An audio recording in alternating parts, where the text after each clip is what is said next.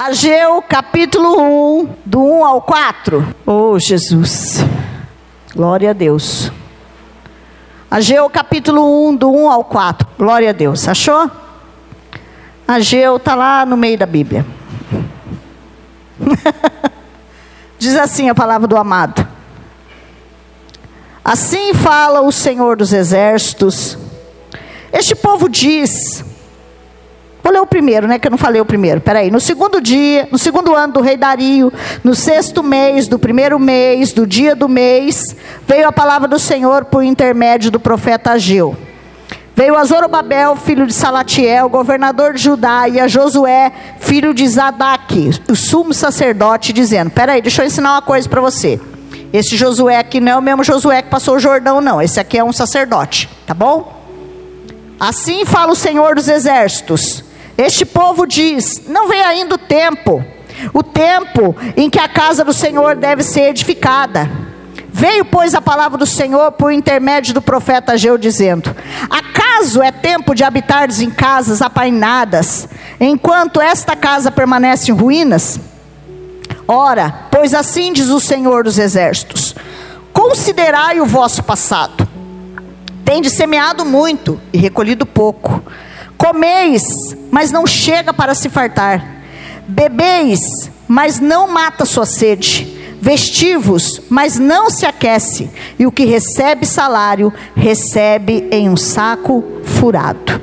Amém? Pode se assentar. Nós vamos, pode ficar com a Bíblia no profeta Ageu aberta, porque nós vamos falar desse, desse episódio que aconteceu há muitos anos. E o mais interessante é porque nós estamos, começamos o mês falando, por que, que as minhas bênçãos estão presas? Quem aqui já fez essa pergunta? Pastora, se Deus é tão bom, como a senhora fala, como a senhora prega, como a senhora ensina, por que, que muitas das minhas bênçãos estão presas? Quem aqui já fez essa pergunta, levanta a mão. Seja sincero. Porque a sinceridade, irmãos, ela é uma coisa assim, é uma das primícias dos valores que existe.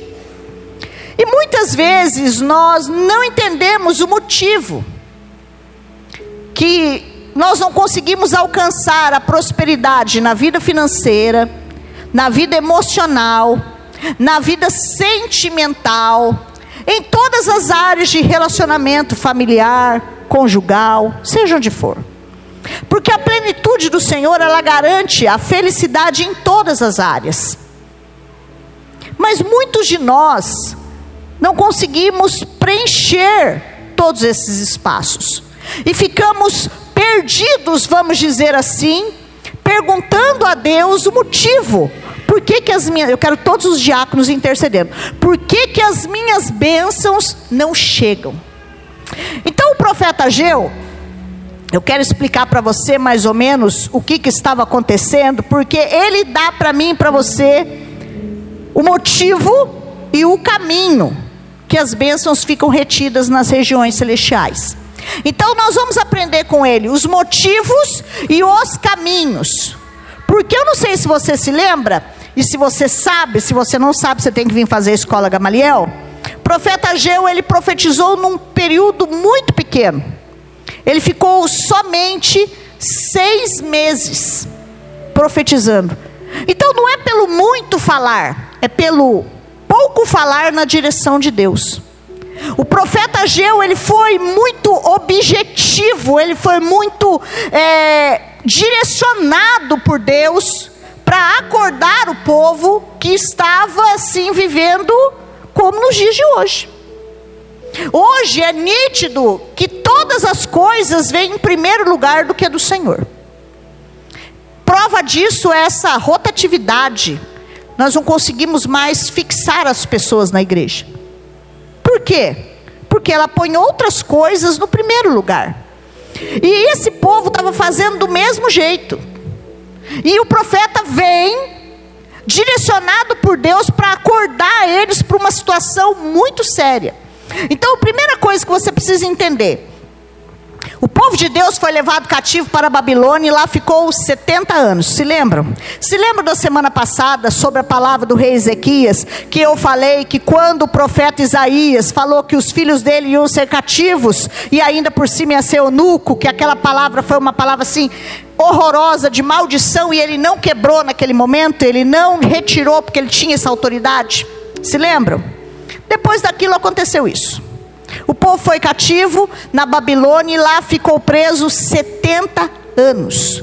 Mas o Senhor separa alguém chamado Zorobabel e manda voltar, porque haviam se destruído tudo. Queimou-se as portas, queimou-se o, o, tudo que tinha na, no templo de Salomão foi destruído pelos babilônicos. E o Senhor envia então o profeta e fala através dele, direciona Zorobabel, Zorobabel vem e começa a reconstruir o templo. Só que no caminho acontecem algumas coisas. Ele encontra alguns opositores. Presta bem atenção, todas as vezes que você for construir algo, ou reconstruir algo, você tem que estar preparado, porque vai se levantar opositores. Vai se levantar opositores. Tudo que você for fazer, Sempre, seja na direção de Deus ou não, os opositores estão ali para fazer o papel dele. Então eles começaram muito bem.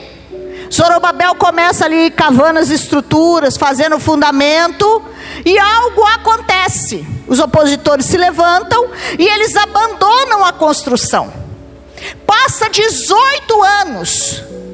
18 anos eles ficaram lá se preocupando com as suas coisas. Agora eu pergunto para você: o que é o templo de Salomão? O que era o templo de Salomão para eles naquela época? Era o lugar de adoração, era o lugar de oração e era o lugar de sacrifício. O que é a casa do Senhor para mim e para você? Tem que ser lugar de adoração, lugar de oração e lugar de sacrifício. E consequentemente virá o serviço. O que, que aconteceu? Pararam toda a obra e foram cuidar dos seus afazeres. Eles ficaram tão preocupados em reconstruir as suas casas, em decorar as suas casas, em deixar tudo bonito. E eles ficaram 18 anos sem orar, sem adorar e sem sacrificar. Tudo isso. E o Senhor chega um tempo que ele fala: Não, mas eu 18 anos, esse povo ainda não caiu em si. Vai lá, profeta Geu. Você tem um pequeno tempo, mas vai lá e acorda eles. E a Bíblia diz que o profeta Ageu chega e pergunta para eles: acaso não é tempo de reconstruir a casa do Senhor?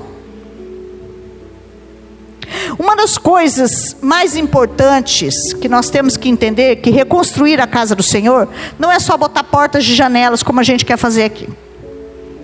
Entenda isso. Reconstruir o fundamento reconstruir o altar de adoração, reconstruir o período de oração e reconstruir os sacrifícios. Hoje ninguém está querendo mais isso, não, irmãos. Está todo mundo querendo sombra e água fresca. O que vem num domingo não vem no outro, que vem na sexta não vem na quarta, que vem na quarta não vem na sexta. O negócio tomou um rumo, só que isso tem um peso. Isso é muito perigoso. E as bênçãos ficam presas no céu. Ah, pastora, minha vida está bem, mas toma cuidado, que ela pode piorar do dia para a noite. Porque assim. O Senhor não manda um anjo lá avisar, ah, acorda, que o negócio vai ficar ruim daqui seis meses. Alguém aqui foi avisado que nós íamos enfrentar um coronavírus a partir de janeiro? Alguém aqui recebeu essa palavra? Ah, depois um monte de profeta meia boca aí levantou falando que Deus tinha avisado, né? Avisou só ele, não avisou mais ninguém. E ele foi tão bom profeta que ele não avisou ninguém. Sabe o que, é isso, irmãos? O próprio Deus agindo. Não foi diferente. Eles largaram tudo. Largaram o serviço, largaram a adoração. O sacrifício era feito uma vez por ano naquela época. Pararam com todas as coisas. Para quê? Para cuidar dos seus afazeres, dos seus interesses, dos seus projetos, dos seus sonhos, das suas vontades, dos seus prazeres. E a casa do Senhor foi ficando de lado. Ah, o Senhor fica por último.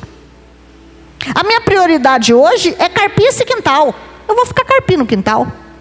A minha prioridade hoje é receber essa visita. Então eu vou ficar aqui com a visita. Não é diferente. O templo está desmoronado. Desmoronou de fevereiro para cá, desmoronou. Não todos, tá? Pelo amor de Deus. Mas uma boa parte. No, o nosso podcast chega fora até do país, que essa palavra vai em todo canto. Por quê? Porque em todo canto os altares foram destruídos. E ele vem ensinando que as bênçãos ficam retidas. O povo tinha fome, mas nada saciava, tinha sede, mas a água não matava a sede, tinha frio, mas não ficava quente, e tudo que recebia caía no saco furado. Então vamos entender como se dá esse processo. Vamos lá.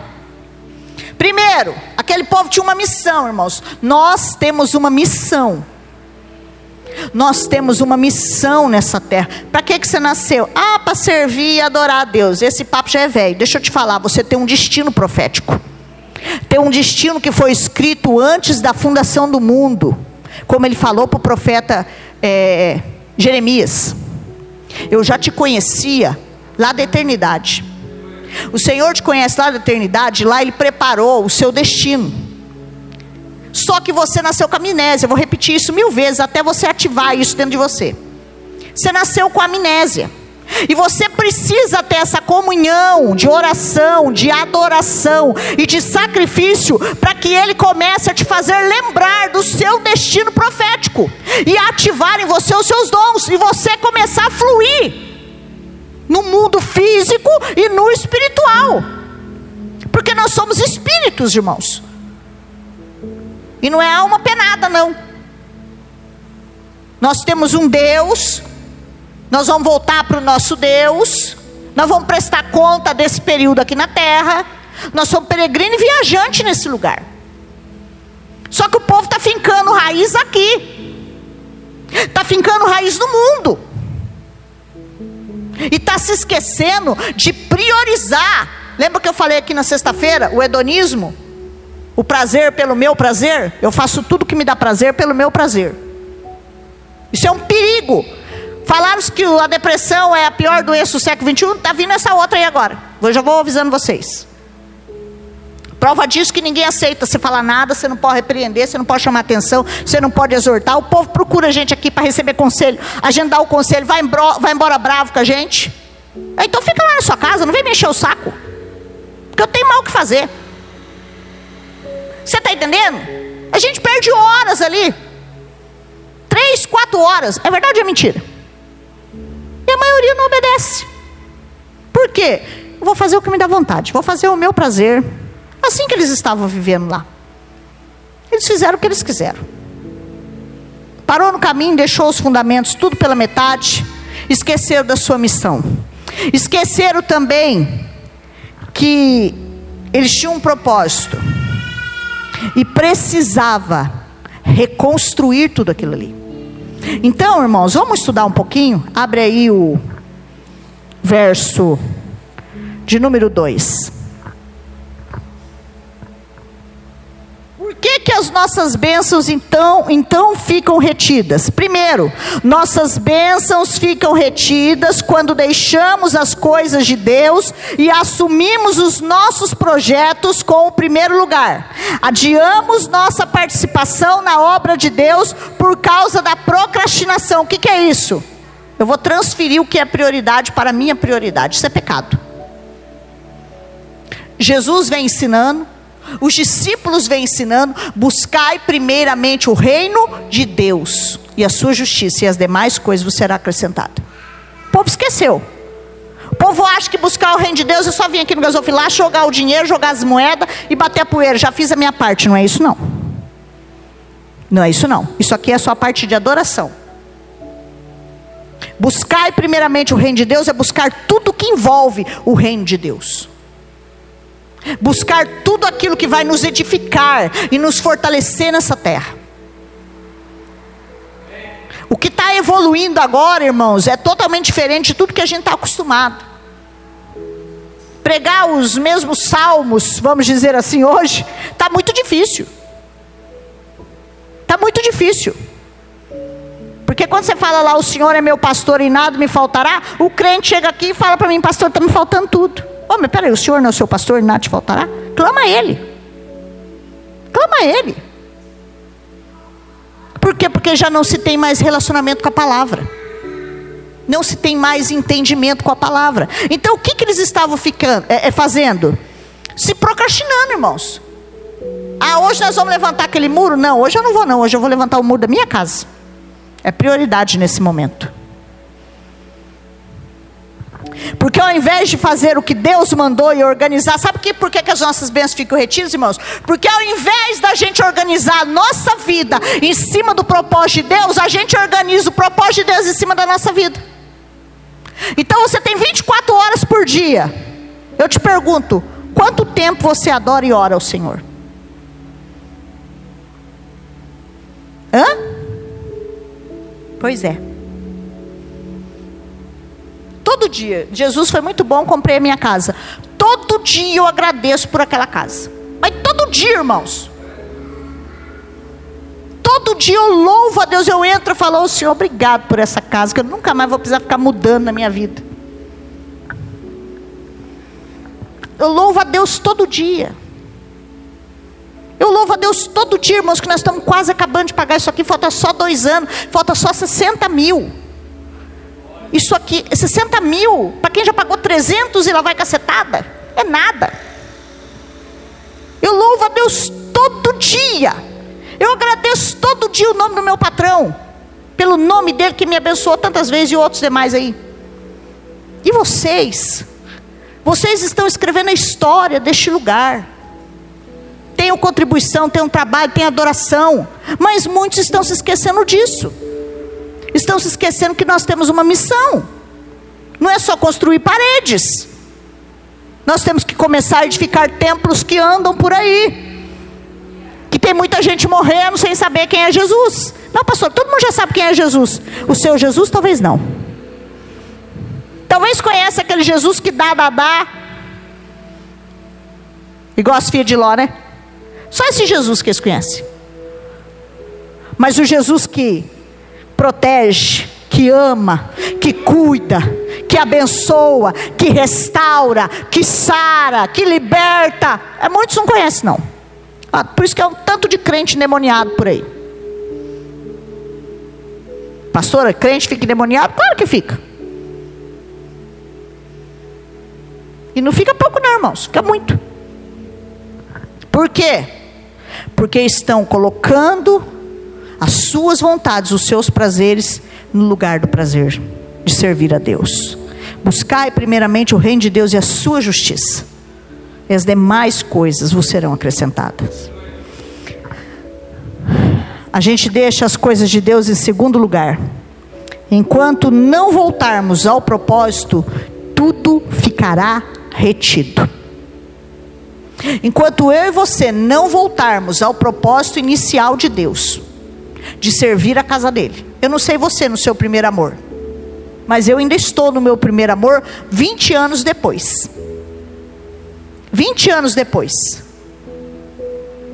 Eu me alegro quando eu venho para esse lugar. Quatro horas da tarde estou pronta. Três e meia banho tomado. Quatro horas cabelo escovado. E fico lá esperando a hora de vestir a roupa e vir. Você sabe por quê, irmãos? Porque eu sei quem eu sou, eu sei da onde eu vim e eu sei para onde eu vou. Se você não sabe, pergunta para ele então as nossas bênçãos vão ficar retidas até a gente voltar ao primeiro amor. Mas não é o primeiro amor bem a boca, não, irmãos. Que é o primeiro amor também é aquela euforia, né? Mas faz uma parte, outra parte não. Você tem que cumprir tudo. Você tem que cumprir tudo. Você tem que participar da Santa Ceia. Você tem que participar da oração. Que negócio é esse que crente que não vem na ceia? O, o pecado está te dominando? Que negócio é esse? Crente não troca Santa Ceia por nada. Eu já ganhei viagens em dia de ceia, a Carol sabe disso e eu não fui. Por quê? Porque era dia de ceia. Eu podia ter trocado a ceia. Eu estou com o microfone, eu estou com autoridade. Mas eu não fiz isso. Que a prioridade é a ceia do Senhor. Você está entendendo? Salvo Quando você tem uma viagem marcada e cai naquele dia. Mas tem gente não que parece que programa as coisas para o domingo. Programa tudo para o domingo. E aí fica esperto, irmãos, que no domingo o diabo dá rasteira e faz sumir sapato, faz estragar carro, faz sumir chave, faz mais de mil desgrama. Ele é especialista nessas estratégias. Então a gente tem que acordar para a vida. Ainda está em tempo. O que, que você aprende com isso? Quem aqui tem um chamado para a obra de Deus? Levanta a mão. Levanta a mão todo mundo, porque todo mundo tem. Todo mundo tem, irmãos. O chamado não é só tocar violão, bater pandeiro, nada disso não. Você nasceu com, um, com vários dons. E às vezes você fica a vida inteira batendo cabeça e não realiza nada, porque você não executa o seu dom. Deus estabeleceu algo dentro de você ali, ó. E você não sabe nem o que é. Não sabe nem que dia é hoje. Eu fico triste, irmãos, porque eu já ensinei isso aqui 1652 vezes. E tem gente que ainda não sabe. Arranca esse tampão aí, pelo amor de Deus. E acorda para a vida. Porque está na hora da gente começar a fazer o corpo funcionar. Porque tem gente que está com o corpo, o corpo é isso aqui, corpo de Cristo. Tem uns que é o dedo, outros que é o braço, outros que é a perna, outros que é o sovaco, cabeça, ombro, joelho e pé. Aí tem braço que está assim, ó. Tem dedo que não tem. Tem boca. Por quê? Porque o corpo não está funcionando. Porque não está manifestando o que tem que fazer. Você tem um chamado. Você nasceu com um propósito. Não adianta eu ficar empurrando cargo em cima de você. Aprenda isso. Cargo não segura ninguém. Faça porque você ama Deus. Faça porque você sabe da onde você veio e para onde você vai. Por que, que as nossas bênçãos ficam retidas? Porque a gente fica desobediente, irmãos. Verso 2: Assim fala o Senhor dos exércitos. Esse povo diz: Não vem ainda o tempo, o tempo em que a casa do Senhor deve ser edificada. Tem gente que fala assim: Ainda não está em tempo de eu servir a Deus, não. Ah, ainda não está na hora, não. Sabe por quê? Porque você está dando lugar ao pecado. Porque você não quer tirar aquele demônio que está ali, pequenininho às vezes, irmãos, que ninguém vê, mas ele está ali agindo. Ali dominando. É uma pornografia, é uma masturbação, é um vinhozinho escondido. Pastora, Jesus bebia vinho. Quer que eu pregue para vocês aqui de novo? Jesus bebia vinho, mas naquela época ninguém saía matando ninguém, marido não saía espancando ninguém por causa de vinho, atropelando ninguém por causa de vinho. Oh, o mundo mudou. O mundo mudou, o mundo evoluiu. Dá uma garrafa de vinho aí para o Jó para ver a desgrama que ele vai fazer. Não fica se apegando nessas coisas, não, irmãos. Nós não podemos ir ponto. Porque mata, porque tira lucidez, porque faz fazer besteira. Por isso. E nos leva para a perdição. Porque Satanás só precisa de uma brechinha vaziazinha na minha mente e na sua para fazer nós pular da ponte, fazer nós jogar num carro, para a gente fazer biquinho na internet. Mulher casada não faz biquinho na internet, não, irmãos. Pelo amor de Deus. Vai biquinho para teu marido. Ixi, que isso aqui nem está na palavra. Amém? Então tá bom. Verso 3. Então o povo estava lá. Ah, Senhor, é tempo. Ainda não é tempo. Eu vou, vou aproveitar mais um pouquinho. Tadinho do nosso vizinho lá, né? Não dá tempo às vezes, irmão. Às vezes está tomando um banho lá. Debaixo do sabonete com as duchas coronas lá funcionando. Já era. Seu Zé, nosso vizinho lá, fartou, tadinho. Um homem forte, trabalhando, alegrinho. Pá, morreu. Não dá tempo, às vezes não dá tempo, você não tem o controle da sua vida, não. Nem eu, nem você. Nós não temos o controle de quando que eu vou morrer. Dercy Gonçalves falava assim: eu vou morrer quando eu quiser. Mentira, ela morreu porque está escrito no livro da vida. O dia que ela ia morrer. Por isso que ela nunca deu a data, não é verdade? Três. Esse óculos ungido. Veio, pois, a palavra do Senhor por intermédio do profeta, dizendo: Acaso é tempo de habitar em tendas, em casas apainadas, enquanto a minha casa permanece em ruínas? Ô irmãos, você não tem noção de como é meu telefone. Já estou querendo até mudar de número para poder perder de alguns lugares. Meu telefone toca todo dia. O povo querendo vir fazer aconselhamento, o povo querendo que eu vou não sei na onde, o povo não sei o quê, o povo não sei o quê, o povo não sei o quê, o povo não sei o quê. Fala para mim, por que, que a senhora não vai, pastor? Porque eu não tenho intercessores. Eu tenho dois, três. Porque na hora de oração vem sete, oito. Porque no culto de sexta-feira, eu não sei onde a maioria está, não está aqui. E tem sido uma bênção. E a obra de Deus vai ficando para trás, vai ficando em ruínas. Acaso não é tempo de reconstruir a minha casa? Qual foi o fundamento que eu falei que era colocado nessa igreja, que nós íamos ajudar as outras igrejas? Pastor, eu só poderia vir na minha igreja de segunda a sexta ministrar aqui. Pra... Não posso vir, porque eu tenho que estar lá na quarta e eu tenho que estar lá na sexta. Porque se eu falto na quarta, na outra já não vem. Parece que eu sou a estrela do pedaço e eu não sou. Se eu não venho na sexta, aí já no domingo já não vem. Presta atenção, irmãos. Esse altar aqui eu não estou colada aqui. Todo mundo que trabalha comigo está muito bem preparado. Tem gente melhor do que eu aqui. E a casa do Senhor não pode parar. E tem gente lá fora que não tem a metade do que a gente tem aqui e precisa da nossa ajuda. Eu não consigo, irmãos, atender mais do que uma pessoa por semana, duas, três. Porque às vezes eu não tenho gente disponível, porque eu também sei que vocês trabalham. Mas tem muita gente que não faz nada. Mas também não muda a vida para me poder pôr para trabalhar. Você está entendendo? Porque a casa ainda está em ruínas. Primeiro a gente tem que colocar nossa vida no altar e se dispor ao Senhor. Acaso não é tempo de reconstruir a minha casa? O Senhor está perguntando: acaso não é tempo da gente reconstruir a nossa casa? Vamos esperar 18 anos?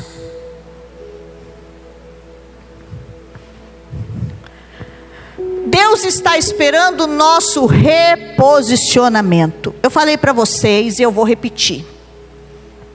Eu falei para vocês que ia chegar um tempo, embora tudo parece ao contrário. Presta atenção. Isso aqui não é para todo mundo não. Isso aqui é para quem está ligado no céu. Se a gente liga o jornal, é, é, é, é drástico. É a indústria de alumínio, que os Estados Unidos colocou um imposto de 200 e tantos por cento, o povo não sabe o que vai fazer com tanto alumínio. O aço subiu um horror. Aí não sei o que que tem que vir para cá. Não dá para vir porque está caríssimo. Você está entendendo? O negócio ficou esquisito. Você olhando a nível mundial, físico, você olha e fala assim: é o fim. Mas espera aí. Você veio da onde? Você veio do céu. As suas bênçãos não estão na terra, as suas bênçãos estão no céu. Ela vai cair na terra. Está retida no céu e ela precisa cair. Você sabia que nesse período de crise alguém pode pegar alguém aí que não é nada, não é ninguém, dar uma ideia fantástica e essa pessoa se tornar a pessoa mais milionária do mundo? Mas ela tem que estar, tá, ó. Eu já contei a história do meu patrão para vocês. 1.652 vezes também. Uma ideia, irmãos, que eu olhei e falei assim: meu Deus, ideia de Jerico. Hoje ele é um dos maiores franqueados do Brasil. Aquela ideia foi Deus que deu para ele. Fez uma folha de sulfite colada uma após a outra, escrito de lapiseira Pentel. Milionário. E vou te dizer, no período onde ele estava mais pobre, devendo não sei quantos bancos, que era vinte e tantas contas negativas, ele não estava com dinheiro não, irmãos. Ele começou emprestando dinheiro de um amigo dele médico, colocou 10 mil para ele montar a primeira turma. Deus pode dar uma ideia sobrenatural e fantástica nesse período de crise. Você tem pedido as ideias criativas para Deus? E mudar a sua vida. É nesse período, irmãos, de dificuldade, aquele povo que saiu do Egito, Estava preso lá, irmãos, comendo pão que o diabo amassou. Não, na verdade eles comiam alho, cebolas, melões, eles ficaram até com saudade da comida. A comida era boa para eles. Alhos porós. Mas quando Deus tirou eles de lá, pobre e miserável, eles saíram pobre e miserável. Eles saíram riquíssimos. Com os ouros, as joias das suas patroas. Deus vai tirar do ímpio e dar para o justo, mas o justo tem que estar antenado, reposicionado, reconstruindo o templo, fazendo tudo aquilo que precisa. Não fica lá deitado no sofá, oh, senhor, não é criativa. Chega quarta-feira de oração, vem cinco, seis. Ô, oh, acorda. Eu já falei aqui, nós estamos no namoro, nós somos a noiva. Você tem três dias na semana apenas para adorar a Deus. Três dias na semana para adorar a Deus. Está melhor do que antigamente, que os pais liberavam o noivo com a noiva uma vez só. Você tem três para vir conhecer quem é esse Senhor. Não, mas eu prefiro fazer outras coisas. Sinto muito. Tua casa vai cair. Que se a gente que está lutando aqui, a casa às vezes desmorona, só que o bom da gente estar tá sempre junto é que vem um outro e escora e dá um suporte. A gente se levanta de novo e continua firme e forte. Essa é a diferença de quando a gente está junto. Então vamos lá. Nossas bênçãos estão presas enquanto Deus espera o nosso reposicionamento, colocando Ele em primeiro lugar. Ele tem que vir em primeiro lugar. Por quê, pastora? Porque senão, irmãos, ele vai, ele vai ensinar aqui, ó. Verso 5. Ora, pois assim diz o Senhor dos Exércitos: considerai o vosso caminho. Oh, peraí. Vê bem suas escolhas. Dá uma olhada no seu caminho. Para onde que você está indo? Com quem você está indo? Fazendo o quê? E por quê? Reposiciona. As nossas escolhas, irmãos. Vou correr aqui. Os caminhos, muitas vezes, vai nos levar para um lugar da nossa perdição. Verso 6: Tende semeado muito e recolhido pouco, comeis, mas não chega a se fartar, bebeis, mas não mata a sua sede, veste-se e não se aquece, e o que recebe, salário, recebe, e põe no saquetão furado. Sabe o que é isso, irmãos? Insatisfação. Tem muito crente que está insatisfeito com Deus. E fica atacando na cara de Deus todo dia. Ah, Senhor, eu estou na tua casa, olha como é que está a minha vida. Eu já fiz isso, irmãos. O que eu estou falando aqui, eu já fiz. Já fui exortada por Deus também. Pô, Senhor, olha o que eu estou fazendo. E olha a luta que eu estou passando. Pá, peraí, está fazendo tudo mesmo? Está tudinho mesmo, bonitinho. Tem gente que está comendo, comendo, comendo e está com fome. Bebendo água, bebendo água, bebendo água, está com sede. E quando recebe? O saco, o dinheiro faz assim, ó. Uf, sabe nem para onde foi. Insatisfação. Depois vem o sete. Assim diz o Senhor dos Exércitos: Considerai o vosso passado. Subi ao monte, trazei madeira, edificar a casa dele, e ele se alegrará e será glorificado, diz o Senhor. Esperastes o muito, e eis que veio a ser pouco esse Olha, outra coisa aqui. Tem gente que trabalha, nossa, se mata, irmãos, faz tudo. Parece que o negócio está se perdendo assim, sabe por quê, irmãos? Fica aqui, ó, uma frustração. Tem gente que está frustrado com Deus. Deus insatisfeito, frustrado. E aí continua aqui, ó. Verso 10. Por isso, os céus reteve o seu orvalho e a terra os seus frutos. Sabe o que é o orvalho para Israel, irmãos? Lá não tem rio, não, irmãos. Que nem aqui não. Tem o Mar da Galiléia, numa região. Lá eles trabalham com gotículas de água para alimentar os pomares, as hortas, os leguminosos deles. É gotículas. Sabe o que sustenta a agricultura em Israel? hoje é esse engenho todo que eles criaram lá. Desalinizam o Mar Morto. Hoje eles já têm isso. Mas naquela época, 530 e poucos antes de Cristo, era o orvalho que regava a plantação. Era o orvalho. Aí sabe o que, que acontece, irmãos? A Bíblia diz que Deus reteve o orvalho. Ficou retido o orvalho. Da onde que vem o orvalho? Do céu. E olha o que, que aconteceu. Por isso os céus sobre vós reteve o orvalho e a terra e os seus frutos. Sabe por quê, irmãos? Porque Deus olhou e viu o caminho deles. Estão tudo insensato, estão tudo louco. Esse povo está tudo louco. E aí continua aqui, que eu vou correr agora. Fiz vir a seca sobre a terra e sobre os montes, sobre o cereal, sobre o vinho, sobre o azeite, sobre a terra que produz, como também sobre os homens, sobre os animais e sobre todo o trabalho das mãos. Ó, o profeta Ageu está usando aqui o que Deus mandou ele falar. Sabe o que, que Deus fez? Ele falou assim: ó, cansei desse povo. Ó, estou por aqui. Vou matar tudo agora. Devastação total.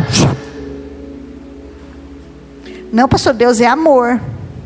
Deus é amor, mas Ele é justiça. E é com justiça que Ele vai julgar lá em cima, não é com amor, não. Acorda para a vida. É com justiça. A Bíblia diz que ele reteve o orvalho, olhou e falou assim: agora a devastação é total, não vai sobrar mais nada. Matou tudo. Tá bom para você? Mas olha lá,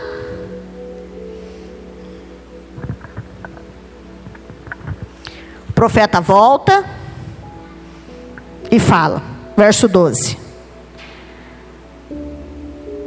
Então Zorobabel, filho de Saltiel, e Josué, filho de Zosadac, o sumo sacerdote, e todo o povo se atentaram à voz do Senhor, seu Deus, e às palavras do profeta. Hoje aqui eu sou o profeta Geu na sua vida. As quais o Senhor, o seu Deus, os tinha mandado dizer. E o povo temeu diante do Senhor. Então Ageu, o enviado do Senhor, falou ao povo segundo a mensagem dele, dizendo: Eu sou convosco. Nenhum momento Deus fala: Eu vou voltar a andar convosco. Sabe o que acontece, irmãos? Deus nunca nos deixa. Nunca. Mas ele fica impedido de agir. Ele sempre está ali mas a gente troca ele. Nós colocamos outras coisas no lugar de Deus, ele nunca nos deixa. Enquanto eu e você não atender o pedido de Deus, ou acorda, senão a devastação vai ser total.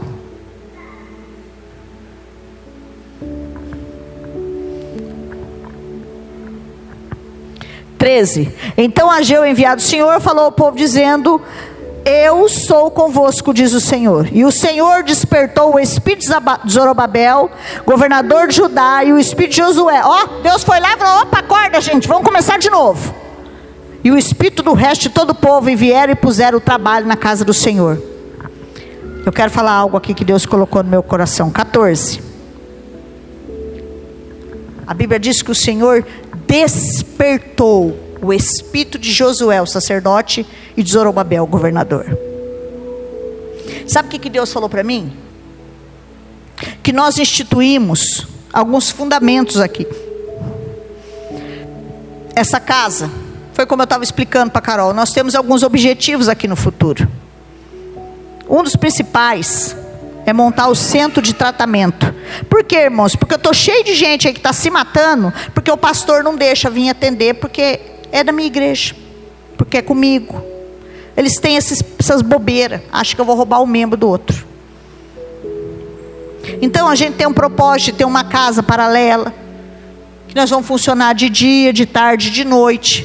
De dia funciona com atendimento, atendimento espiritual, com tratamento, com treinamento e de noite a escola Gamaliel. E quando eu falei isso aqui, teve uns dois, três aí que ficaram bravos. Eu estou pouco me lixando do que um e outro pensa. Eu obedeço meu, meu Senhor. O Espírito dele falou para mim. E o Espírito dele falou para mim que aqui tem gente muito boa, que pode ajudar muita gente lá fora. Porque ninguém está preocupado em ajudar ninguém, não, irmãos. Arthur, Ninguém está preocupado em ajudar, não, irmãos. O povo só quer arrancar o corinho da ovelha.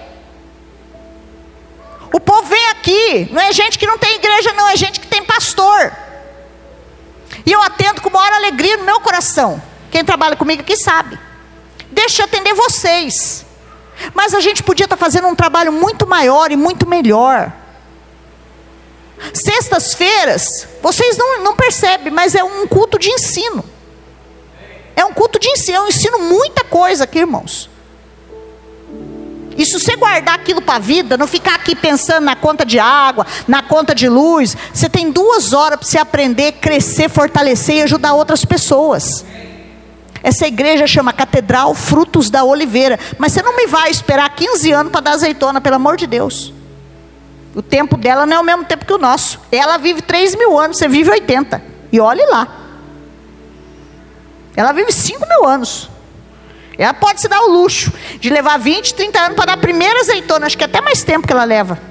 Mais, né, Márcio? Deve levar uns 50 anos, né? Só para você ter uma ideia. A gente morre ela fica aí, não vê nem o fruto. Mas você não. Porque Deus quer derramar a glória porque a glória dessa última casa será maior do que a primeira, diz o Senhor dos Exércitos no verso 9, 2, 9. Ele quer derramar a glória dele. O que, que é a glória dele, irmãos? Ah, é cair, rodopiar, estribulichar no chão? Não, a glória dele é você orar por enfermo e ele ficar curado. Sabe, irmãos, eu, eu fiquei tão feliz com a minha menina, que a minha vizinha lá está com um monte de gatinho. Aí nasceu um gatinho meio deficiente lá toda vez que ela ia sair, ela deixava o gatinho comigo, porque o gatinho afogava. Você não tem noção, irmãos, o que a gente fazia para salvar o gatinho, eu e ela. Esse manequim assim. A sorte que o Renato não estava em casa, estava viajando. Aí ela precisava ir no advogado, eu ficava com o gatinho dela. Até sugar a boquinha do gatinho, eu suguei, porque ele quase morreu na minha mão, ficou roxo. Falei, você não vai morrer agora. A Clara catou o gatinho dela e foi para o quarto. O gatinho da mulher e foi para o quarto. Ficou lá um tempo. Daqui um pouco ela voltou e falou: Mãe, eu orei por ele. E eu não tinha orado pelo gato. Mãe, eu orei por ele. Coitadinho, que quase morreu na nossa mão duas vezes. Pretinho, feio de doer. Mas para nós é lindo. Aí a vizinha chegou, embaixo de chuva, entreguei o gatinho para ela. E como foi? Falei, ai, ó, Edilene, tá difícil, não sei se ele vai viver, não, porque já afogou duas vezes aqui, tive até que sugar a boca dele. Sugou, passou, suguei, irmão. Sugo mesmo, aí, não. Se você também estiver morrendo aqui, eu também sugo a sua boca. Tem problema não, pode ter bafo, não ligo não. Resumindo, passou uns dias, ela falou assim: O que, que você deu pro meu gatinho? Eu falei, não dei nada, dei só o leite que você trouxe. Menina, você não acredita, o gatinho não teve mais nada. Eu falei, ah, então eu vou te falar. Foi a minha menina que orou por ele. Ali eu já, ó, já me atinei, tem o dom da cura. São coisas pequenas, irmãos, mas a gente já percebe. Primeiro que foi a fé dela, ela catou o gatinho sozinha e foi lá no quarto orar. Deus quer manifestar essa unção na minha vida e na sua. Do você colocar a mão no enfermo e ele ficar curado. Do você ajudar aquele que está tudo estrambelhado ali, com a cabeça ruim. Daquele que está querendo destruir o casamento.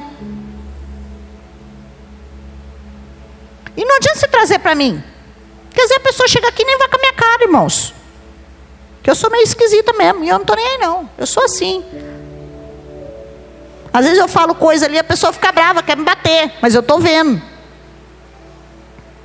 Não é que eu sou vidente também, não. Mas eu tenho o Espírito do Senhor e o Espírito do Conselho. Então eu sei o que eu estou falando. Você está entendendo? Mas Deus quer derramar essa glória aqui.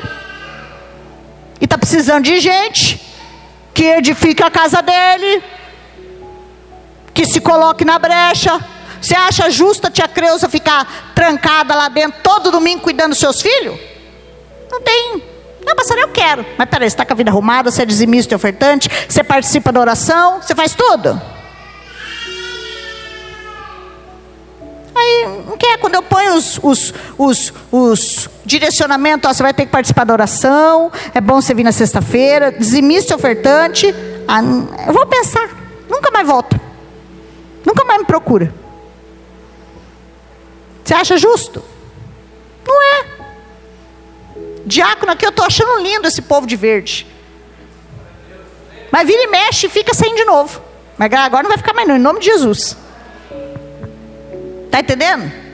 Professores, irmãos, olha, eu estou fazendo sorte que eu tenho uma turma conhecida e boa, que vai dobrar, triplicar, porque o povo não está querendo, não. O, po o povo quer receber, e quer receber bem, viu? Mas claro que eu vou pagar.